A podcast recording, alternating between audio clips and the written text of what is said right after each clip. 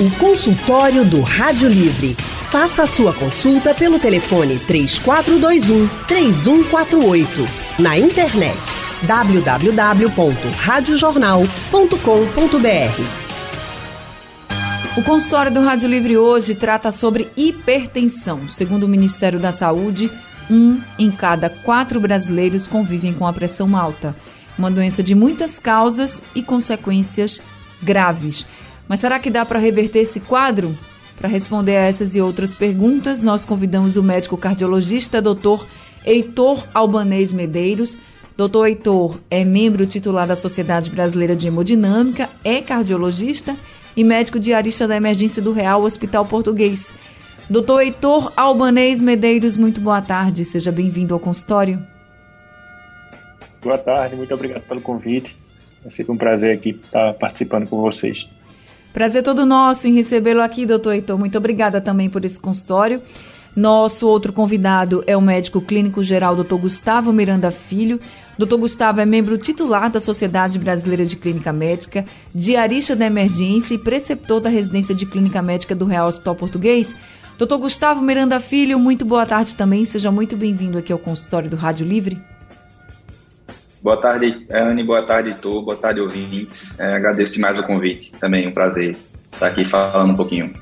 A gente é que agradece sua presença também aqui no nosso consultório, doutor. E já começando com o senhor, o senhor percebe que esses casos de hipertensão, eles vêm crescendo? É, Anne, a hipertensão é uma doença bem prevalente no nosso meio, né? É uma doença que é, é muitas vezes negligenciada é, pela própria população, pelos próprios, muitas vezes pelos próprios médicos, enfim, ela, a gente não dá o devido valor que a hipertensão realmente tem. É, a gente sabe que a principal causa de mortalidade, a gente já inclusive discutiu em outro consultório aqui, no mundo é, são doenças cardiovasculares, né? Seja infarto, AVC, doenças cerebrovasculares também.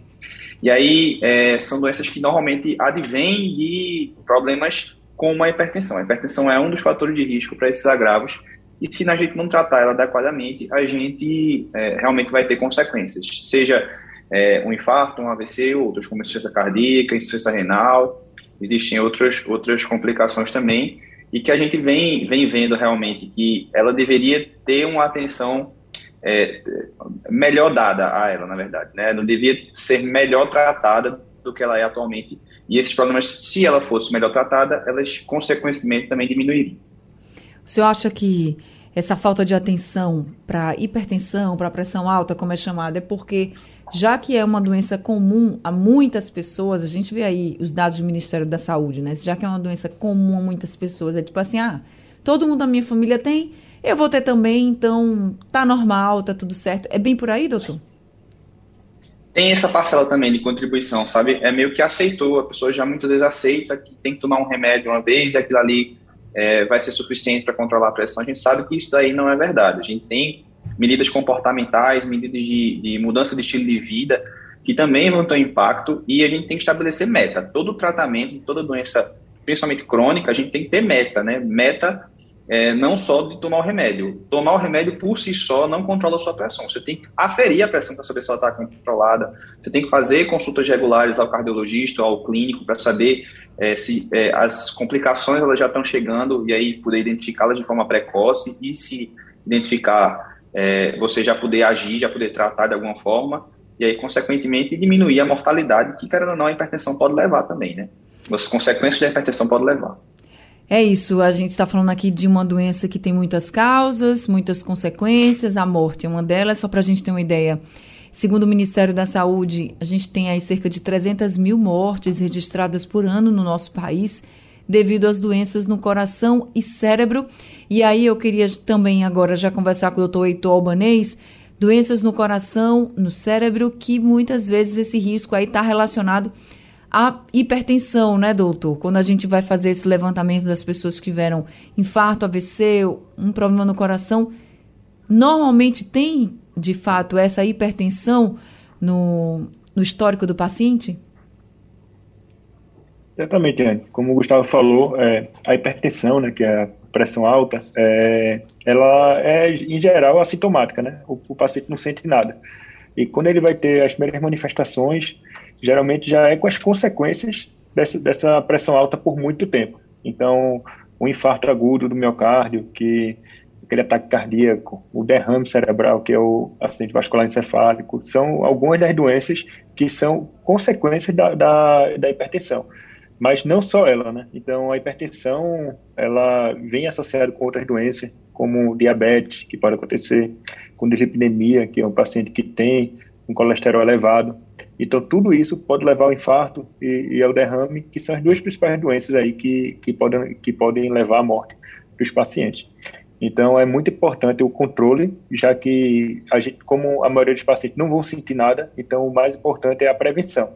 Então, procurar é, um médico, aferir sempre a pressão, fazer exames né, necessários para dar o diagnóstico e, caso tenha feito o diagnóstico, fazer o tratamento mais precoce possível, para evitar essas, essas consequências que são muito graves.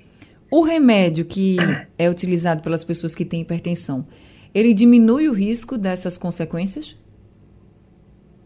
Sim, é, nem todo mundo vai precisar tomar remédio, né? É, então, alguns desses pacientes, a partir do momento que é dado o diagnóstico de hipertensão, ele tem que procurar um, um médico, um clínico, um, um, cardiologista, endócrino, até o médico do PSF, ele tem condições de, de dar o diagnóstico e fazer o tratamento. E sim, se você faz um, um tratamento adequado, que no início é só com medidas é, dietéticas, né? Então, diminuir o consumo de sal, emagrecer, fazer atividade física, até o momento que você começa a usar medicação, caso você tenha um controle pressórico bom, adequado para sua meta, você sim pode evitar ter infarto, e ter, ter AVC, entrar em ter problema renal, problema nos olhos, que são que a hipertensão é uma doença sistêmica, né? Então pode acometer qualquer órgão praticamente da gente. Certo, doutor Gustavo. Então quer dizer que não é só o sal uma das causas, né? A gente fala daqui é um problema de várias causas. E quando a gente fala de hipertensão, todo mundo lembra, ah, mas eu nem como nada com muito sal, assim.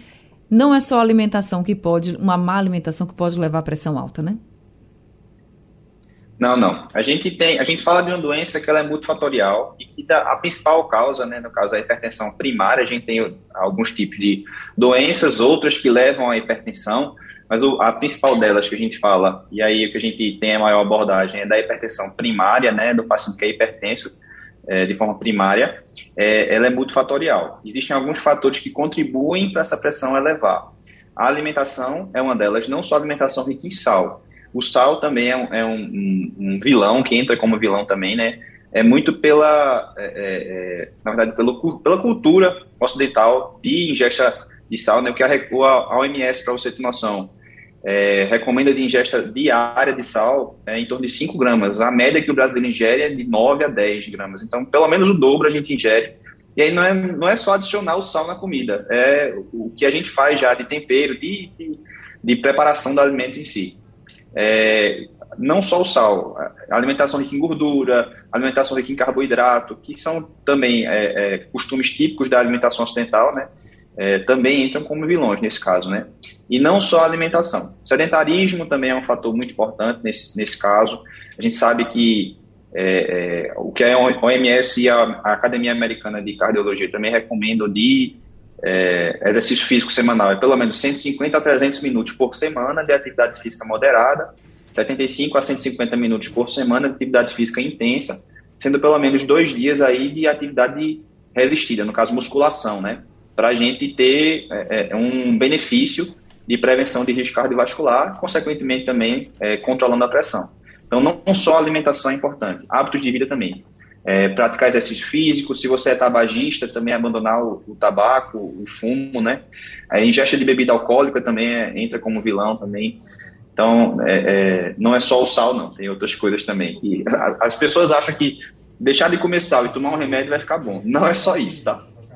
Tá certo. A gente não vai conversar muito sobre o que fazer depois desse diagnóstico. Agora eu queria que o doutor Heitor falasse com a gente o diagnóstico da hipertensão. Ele vem quando esse, essa pressão ela começa a ficar em que patamar, assim? Porque quando a gente fala no âmbito geral, a gente fala sobre a hipertensão, a gente diz, ah, minha pressão é normal se der até 12 por 8, minha pressão é considerada baixa se der menos que isso e é considerada, considerada alta se der a partir de 13.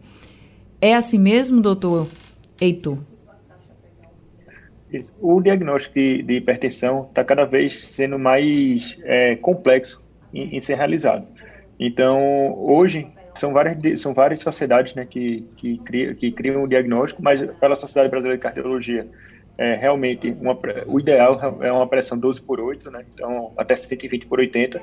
A, partir disso, você já pode considerar que você tem uma, uma, pressão um pouco elevada, você não dá diagnóstico ainda de hipertensão arterial, que seria acima de 140, mas que ela é dada hoje em dia, de preferência, utilizando alguns aparelhos. Então, ou você faz um mapa, que é uma monitorização ambulatorial da pressão arterial, que ele, ele é mais fidedigno, né? é um aparelho que vai ver a pressão durante todo o dia, o paciente acordado, dormindo, fazendo suas atividades. Então, isso é um pouco. É, precisa realmente ir para o cardiologista, mas também para a pessoa que está no PSF, tudo, pode fazer monitorização, vendo, aferindo a pressão várias vezes durante o dia, usando até alguns aparelhos que são eletrônicos em casa, se ele for realmente autorizado é, pelo, pelos órgãos é, que a sociedade permite. Né? Então, sim, de, de, de modo geral, você dizer que a pressão 12 por 8 é ideal, é sim, isso é uma regra. Então, todo mundo deve tentar, como método, ter, ter essa pressão. Então, cada pessoa também, quando tiver algumas comorbidades, outras doenças, o Gustavo estava falando, paciente com diabetes, sobrepeso, doença renal, então também vai mudando as metas. Então cada vez mais está mais complexo, já que é uma doença é, muito importante que traz muito, muitas é, consequências graves para o coração, para o cérebro, para o rim, como a gente estava falando. Então está cada vez mais sendo, sendo mais elaborado o seu diagnóstico. Então, Agora, doutor. O ideal é realmente ir para um médico para dar esse diagnóstico. Então, acima de 14 já seria considerado uma hipertensão, mas já na primeira vez, Sim. porque às vezes a pessoa está nervosa. Não às vezes aconteceu algo na família e até dizem assim: ah, não, minha pressão subiu muito, por exemplo. Perdi um parente e estou muito aperreado e minha pressão está muito alta. Às vezes tem gente que chega no médico para ferir a pressão, pronto, já fica com nervoso. muito nervoso e acaba a pressão subindo também. Então, como é que vocês conseguem chegar nesse diagnóstico? Exatamente. Por isso que eu falei que existe que hoje em dia se, se lança mão de, de alguns aparelhos ou então de aferições realmente é, contínuas, pelo menos sete aferições é, nas pessoas para dar o diagnóstico. Exatamente por isso, que muitas pessoas chegam no consultório só em ver o médico, então já pode é, elevar a pressão e dar um diagnóstico errôneo. E depois que você dá um diagnóstico de pressão alta, hipertensão do paciente, para você mudar, deixar dele tomar uma, medicação, já é mais complexo. Então, o diagnóstico realmente é, não pode ser dado de, é, em uma aferição apenas, no consultório, o ideal realmente é ter mais do que uma aferição, mas caso o, o paciente não vá poder voltar para o consultório várias vezes, então o médico deveria pelo menos aferir aí três vezes a pressão dele durante a consulta, que seria uma, uma maneira é, não tão fidedigna, que hoje em dia, como, como eu falei, o ideal é realmente usar esses aparelhos, ou então pedir para o médico, para o paciente voltar outro dia para aferir a pressão outra vez. Mas o ideal realmente é sempre 12 por 8 de pressão. E caso a pessoa chegue na primeira consulta e tenha uma pressão muito alta, tipo 18 por 10, que a gente chama 180%, é, a gente já poderia dar o diagnóstico de, de hipertensão independente de se o paciente estava nervoso ou não.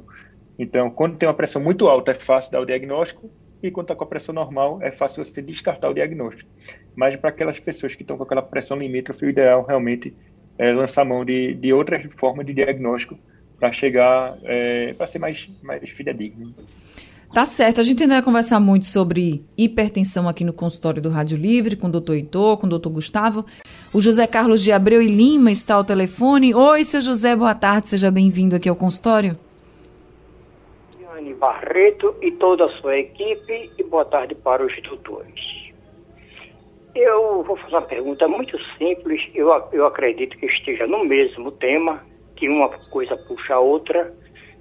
Eu estive hoje em um hospital que fazia 10 anos que eu não tinha ido lá, mas o hospital continua a mesma coisa. Parece mais uma caverna sem saída.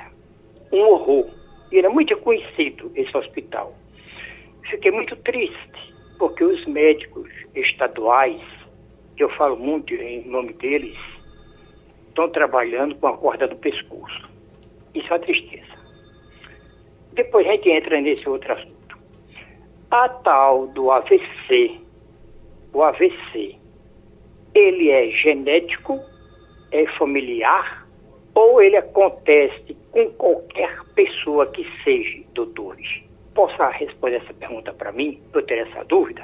Que seja, que tem o quê? Que tem hipertensão, é isso que você quer saber? É, exatamente, é, porque o tal do AVC, geralmente ele vem da é, hipertensão, né? Porque às vezes a pessoa não tem hipertensão, mas tem um AVC. Isso. Tanto faz ser novo ou como já uma idade bem madura, bem avançada, aí aparece Sim. o AVC. Isso acontece ou geneticamente ou é, uma casualidade na vida humana. Doutor Gustavo, o, a pressão arterial elevada é um fator de risco para AVC, né? Sim, com certeza.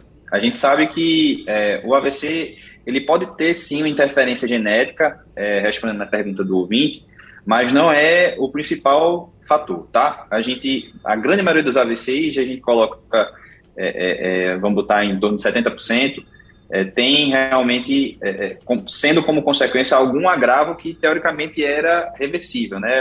era prevenível, ou uma hipertensão, ou uma diabetes.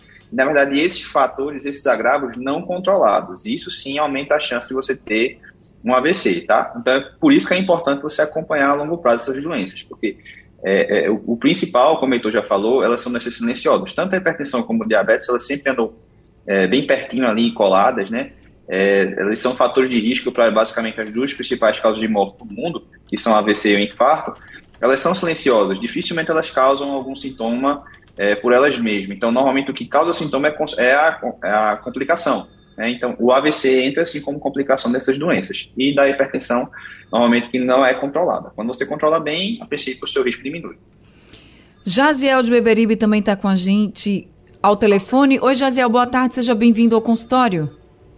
Tá me ouvindo, Anne? Tô lhe ouvindo.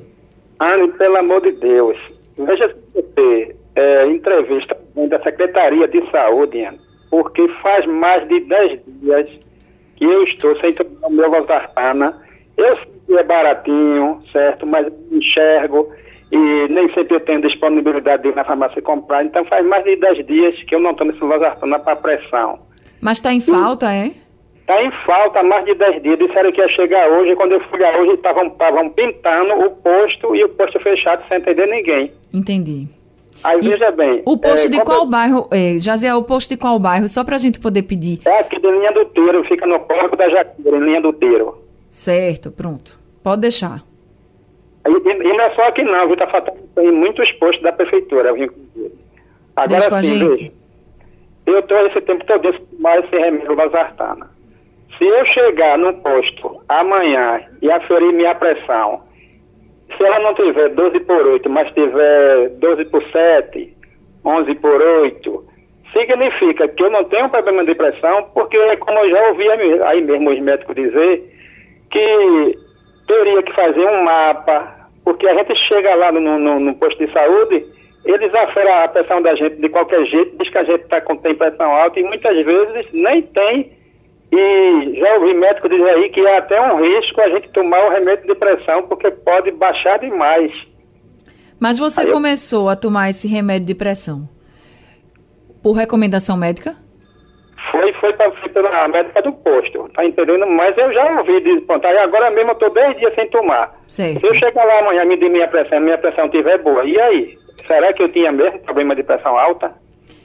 Deixa eu passar aqui então pro doutor Heitor. O que é que o senhor acha, doutor Heitor? Sim, você, você pode sim ter pressão alta e tá com uma aferição normal nesse momento. Então, realmente, como a gente falou, né, é todo começo para iniciar, todo início e fim de e suspensão de medicação tem que ser com, com o médico avaliando o paciente. A aferição de uma pressão isolada, tanto alta como mais ba como normal, não, não vai descartar é, você ter ou não pressão alta. Então, o ideal realmente é ir para o seu médico, o do posto, no caso que é o que acompanha o senhor, e fazer novas aferições, porque um apenas não vai dar o diagnóstico, nem que você não tem pressão alta, também se estivesse elevado não quer dizer que você tenha essa doença.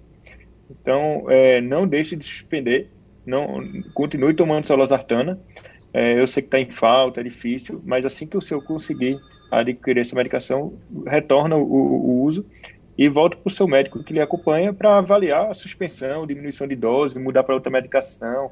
É, talvez o senhor realmente tenha feito algumas medidas não farmacológicas, perdeu peso, está comendo melhor, isso sim, isso talvez tenha sido suficiente.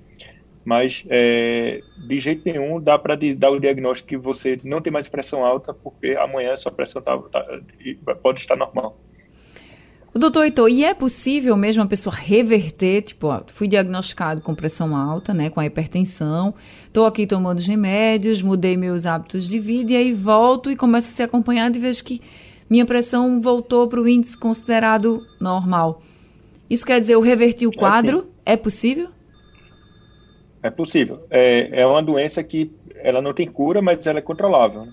Então, você perder 10 quilos de peso você pode reduzir em 10% sua pressão. Então, se você está com aquela pressão limítrofe ali, é, 140, por exemplo, e você reduzir para 120 de pressão através de perda de peso e mudança, você pode sim, de, não, não, precisa de medicação, mas quer dizer que você não quer dizer que você não tem a doença. Você teve a doença que foi controlada através de medidas não farmacológicas, no caso. Então, perder peso e alimentação, atividade física, tudo isso pode sim é, não fazer você tomar medicação curar não, né? Ela é uma doença controlável, realmente. Ou seja, né, doutor Gustavo, se a pessoa volta aos hábitos antigos, pode ser que volte também a pressão ficar bem alterada, né? Exatamente. As pessoas não enxergam, Anny, como eu já disse, as pessoas não enxergam medidas comportamentais como tratamento também, tá? As pessoas ficam muito presas a medicamento, comprimido, é o ato de ingerir o comprimido, isso aí é muito, tá muito arraigado na população. Isso é, a gente vê que isso é falta muitas vezes de educação, de instrução, de, de informação mesmo, tá? Então, medidas comportamentais muitas vezes são eficazes por si só em controlar a pressão arterial. Muitas vezes a gente não precisa fazer remédio, tá? Isso é bem frequente em consultório. A gente orienta o paciente tem hipertensão leve, aquela pressão um pouco elevada, a gente já orienta que ele comece as medidas comportamentais e por si só isso daí já é suficiente para controlar é, a pressão dele. E isso não quer dizer que ele não está tratando, ele está tratando de forma não farmacológica. Então, as pessoas precisam entender exercício físico, alimentação balanceada precisa estar tá dentro da rotina. Se você comer mal, se você não fizer exercício, se você, se você for sedentário, você vai ter como consequência os agravos, como diabetes, hipertensão e todas as complicações que eles também podem acarretar. Então tem que entender. Exercício físico, pelo menos cinco vezes por semana. Isso é tratamento também. Isso não é um, martírio ou alguma outra coisa desse tipo. Não é lazer. Isso pode até ser lazer também, mas isso também faz parte do tratamento. Agora, o Luiz Cláudio de Timbaúba está dizendo que é hipertenso, mas que a pressão dele é controlada, só que ele gosta de tomar umas doses de uísque. Ele colocou assim: posso continuar? Tenho 52 anos. O que é que o senhor podia dizer a ele, doutor Gustavo? Aí tem que quantificar o que são as doses de uísque, né? E também a frequência, isso é muito importante. Via de regra, a gente sabe que o álcool ele entra assim como vilão no controle da pressão. É, o que a gente recomenda é que, se for uma coisa que gere prazer para o paciente, se for uma coisa também saudável, não for uma coisa é, em excesso, a gente também não contraindica 100% que você fizer uso. A gente tem que sempre analisar frequência, o tipo de bebida, a quantidade ingerida em um dia só. A gente tem que avaliar sempre o nível de complicação que esse paciente tem. Por exemplo, se ele tem alguma arritmia decorrente de uma insuficiência cardíaca ou uma arritmia decorrente da hipertensão arterial, a gente tende a ser um pouco mais criterioso na ingesta de álcool, então a gente tende a restringir mais. A gente sempre tem que analisar e individualizar de uma forma geral. A gente também não quer que o paciente perca qualidade de vida. Se for uma coisa, aquela coisa corriqueira, uma cervejinha no final de semana, ou uma dosezinha no final de semana, também que não seja todo final de semana, que o paciente se sinta bem, aquilo ali gere prazer, está em família, está em amigos, a gente também, via de regra, não contraindica, mas também tem que ser sempre analisado caso a caso. Tá certo. A gente Tá, eu estou pegando aqui algumas perguntas que estão chegando pelo WhatsApp, o telefone está tocando também. Quem está na linha com a gente aqui ao telefone é o Marcelo Siqueira, lá de Moreno, para participar do consultório. Marcelo, boa tarde, seja bem-vindo. Boa tarde a todos, boa tarde, doutores. Pode Alô? falar, Marcelo, pode falar. Não, a, é o seguinte, eu tenho 46 anos, fui diagnosticado com pressão alta aos 40, com um quadro muito parecido com o do meu pai, que já é falecido. A, a, a minha dúvida é a seguinte: é, esses aferidores de pressão de pulso, é, eles é, são muito precisos, porque eu sinto por parte dos médicos e alguns médicos muita gerida, muita resistência a esses aferidores de pulso. No meu dia a dia, eu vejo que eles batem muito com a realidade. Isso procede ou não? Obrigada, viu, Marcelo? Doutor Heitor? Opa, Marcelo, boa tarde. É uma pergunta realmente muito corriqueira em consultório, né? Então, assim, os, os aparelhos de, eletrônicos que funcionam, que são validados realmente pela Sociedade Brasileira de Cardiologia, os de, não são de pulso, são os que são no braço. Então, e não são todos, né? Então tem que ver realmente na caixa dele se ele foi, se ele é autorizado é, pela sociedade para para e fidedigno realmente em relação à pressão. Dizer que o de não funciona de jeito nenhum, não, não tem como a gente dizer isso. Depende do aparelho, depende da marca, tem alguns que funcionam mais, mas eles não são validados. Então, pode servir como referência? Pode, já que você, se você usa todo dia o mesmo aparelho é, funcionando, então você serve ali como referência de se sua pressão está parecida com a habitual ou mais alta ou não. E também serve para ver a frequência cardíaca também. Está um pouco mais elevada, tudo, então isso serve de parâmetro, mas não é validado. Então, realmente, assim, o que a maioria dos médicos dizem para o senhor é verdade. É, não serve para dar o diagnóstico, mas pode servir ali como referência, já que é um aparelho com um custo mais acessível do que o que realmente são validados. Agora, doutor Heitor, também tem muita gente que fala assim: ah, se você vai aferir a pressão, você tem que estar descansado, você não pode ter tomado nenhuma bebida alcoólica, você tem que ter dormido, enfim, tem, tem cuidado que a gente tem que tomar assim antes de, por exemplo, ir aferir a pressão? Sim, se você for para fazer a aferição de livro, realmente, você tem que estar pelo menos 30, 30 minutos em repouso, estar tá sentado com os, as, os pés apoiados no chão, tem que estar com o braço é, na altura do coração, não pode ter ingerido bebida alcoólica, não pode ter ingerido café. O ideal é urinar é, antes da aferição, da pressão. Então, existe realmente algumas regras para uma aferição adequada que deve ser feita realmente no, em um consultório médico, no posto de saúde. Essas são algumas das regras, são várias, né? Então, algumas delas são essas que eu citei. Tá certo. Doutor Gustavo, tem aqui a Renata do bairro de Passarinho. Ela está dizendo que ultimamente a pressão dela só está dando 18. Aí ela faz uso de uma medicação de 100 miligramas, mas disse que ainda não foi ao médico. Aí pergunta: deve para a UPA? Deve para um, um, um, hospital como o Procap, por exemplo? O que, é que o senhor aconselharia ela? Eu não sei como ela conseguiu tomar esse remédio, mas ela disse que ainda não foi ao médico. É, pois é, Renata. É, Olha, já, já adiantando, tá tudo errado, certo? Sua pressão tá muito alta, você está tomando remédio sem recomendação médica, a gente não sabe qual é o remédio, tá tudo errado. Você precisa ter um acompanhamento. Como o já falou, pressões arteriais acima de 18, que a gente chama de 180 milímetros de mercúrio, né? Na pressão mais alta, que é a sistólica, a gente já consegue dar esse diagnóstico. É, acima de 16, dos 160, a gente fica um pouco mais receoso e tende a medicar o paciente e é, é, considerar isso uma urgência, não necessariamente em emergência, mas uma urgência, onde a gente precisa ser um pouco mais incisivo nesse controle pressório. Isso aí tem que ser avaliado, se essa mudança, se essa elevação de pressão foi uma coisa brusca, se é uma coisa que já vem acompanhando o paciente por um, por um certo tempo, tem que ser tudo isso analisado. É, uma pressão de 180, tem que ver o modo como ela está aferindo isso também. O ideal é que ela procure realmente o serviço de urgência para passe pelo menos por uma consulta inicial, para que se realmente estiver acima de 180, é, essa pressão seja mais controlada e aí depois ela seja encaminhada para um serviço de ambulatório, né, para poder dar esse segmento e tratar isso de forma adequada. Mas está tá tudo errado aí, Renata está precisando levar puxãozinho de orelha. Renata, procura o que for mais rápido para você. Se for a UPA, qualquer serviço, o que tiver um médico que você possa ser avaliado é melhor. Escuta aí, doutor Gustavo. Agora, doutor Gustavo, o que é que preocupa mais? Por exemplo, quando a gente fala da pressão arterial, a gente diz assim, ah, é 12 por 8. Não, agora tá 14 por 9, por exemplo, como vocês colocaram aqui, que já seria uma pressão arterial alterada, né? Já seria uma hipertensão. Mas o que é que preocupa mais? Esse primeiro índice, o 14, ou o segundo índice, o 9? Por exemplo, se fosse, eu mostrar aqui, se fosse 14 por 2, por 3, por exemplo, era uma pressão que preocuparia? Esse segundo índice, se ele tiver baixo, ele preocupa? Ou o que preocupa mais é o primeiro? Enfim, como é que vocês avaliam? Sim, é, o, ambas as aferições elevadas preocupam, tá, Para a gente fechar diagnóstico, a gente, via de regra, utiliza os dois parâmetros, tanto a sistólica, que é essa primeira mais alta, quanto a diastólica, que é essa segunda mais baixa, tá? Para a gente ter uma noção assim, quando a gente fala de pressão, a gente pensa num cano. Nosso sistema circulatório ele funciona como se fosse um cano e dentro está como se fosse água. Pensa num sistema de circulação da casa, de uma casa. de um encanamento de uma casa. É, esse cano tem água dentro. Quanto mais água tiver, ou quanto menor a espessura do cano, maior a pressão dentro desse cano. Consequentemente, quanto maior a pressão, mais a chance desse cano romper ou ter alguma complicação. Esse cano avariar, por exemplo. Mesma coisa funciona para a gente fazer essa analogia dentro do nosso organismo. Quanto maior a pressão dentro do nosso vaso, é, é, maior a chance desse vaso avariar e, consequentemente, levar as consequências nos órgãos que são afetados: cérebro, coração, rim, todos eles.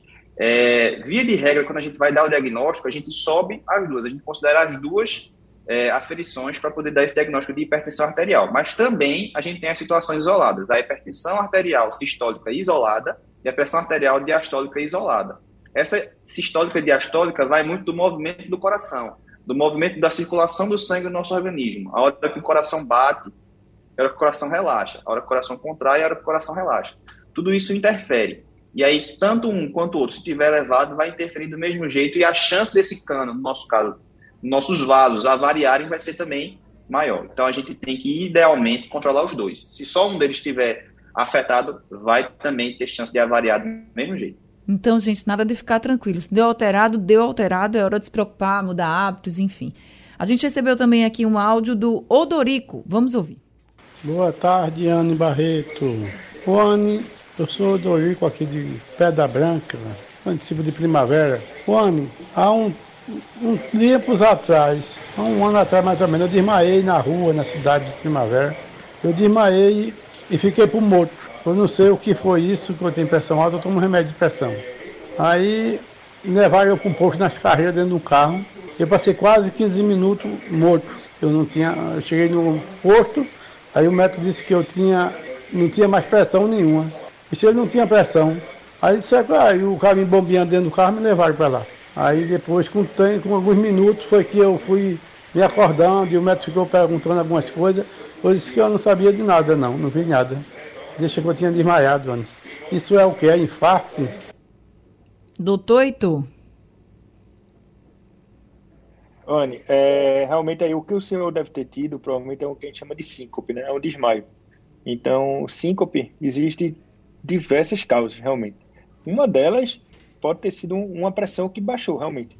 A pressão do senhor ficou baixa por algum motivo, o senhor estava num local com muito sol, é, então estava um pouco desidratado, se levantou rápido de, uma, de, uma, de, algum local e ter levado um desmaio, e ter tido um desmaio, né? Isso é uma das causas mais comuns realmente de síncope, que é esse desmaio, essa hipotensão ortostática que a gente chama.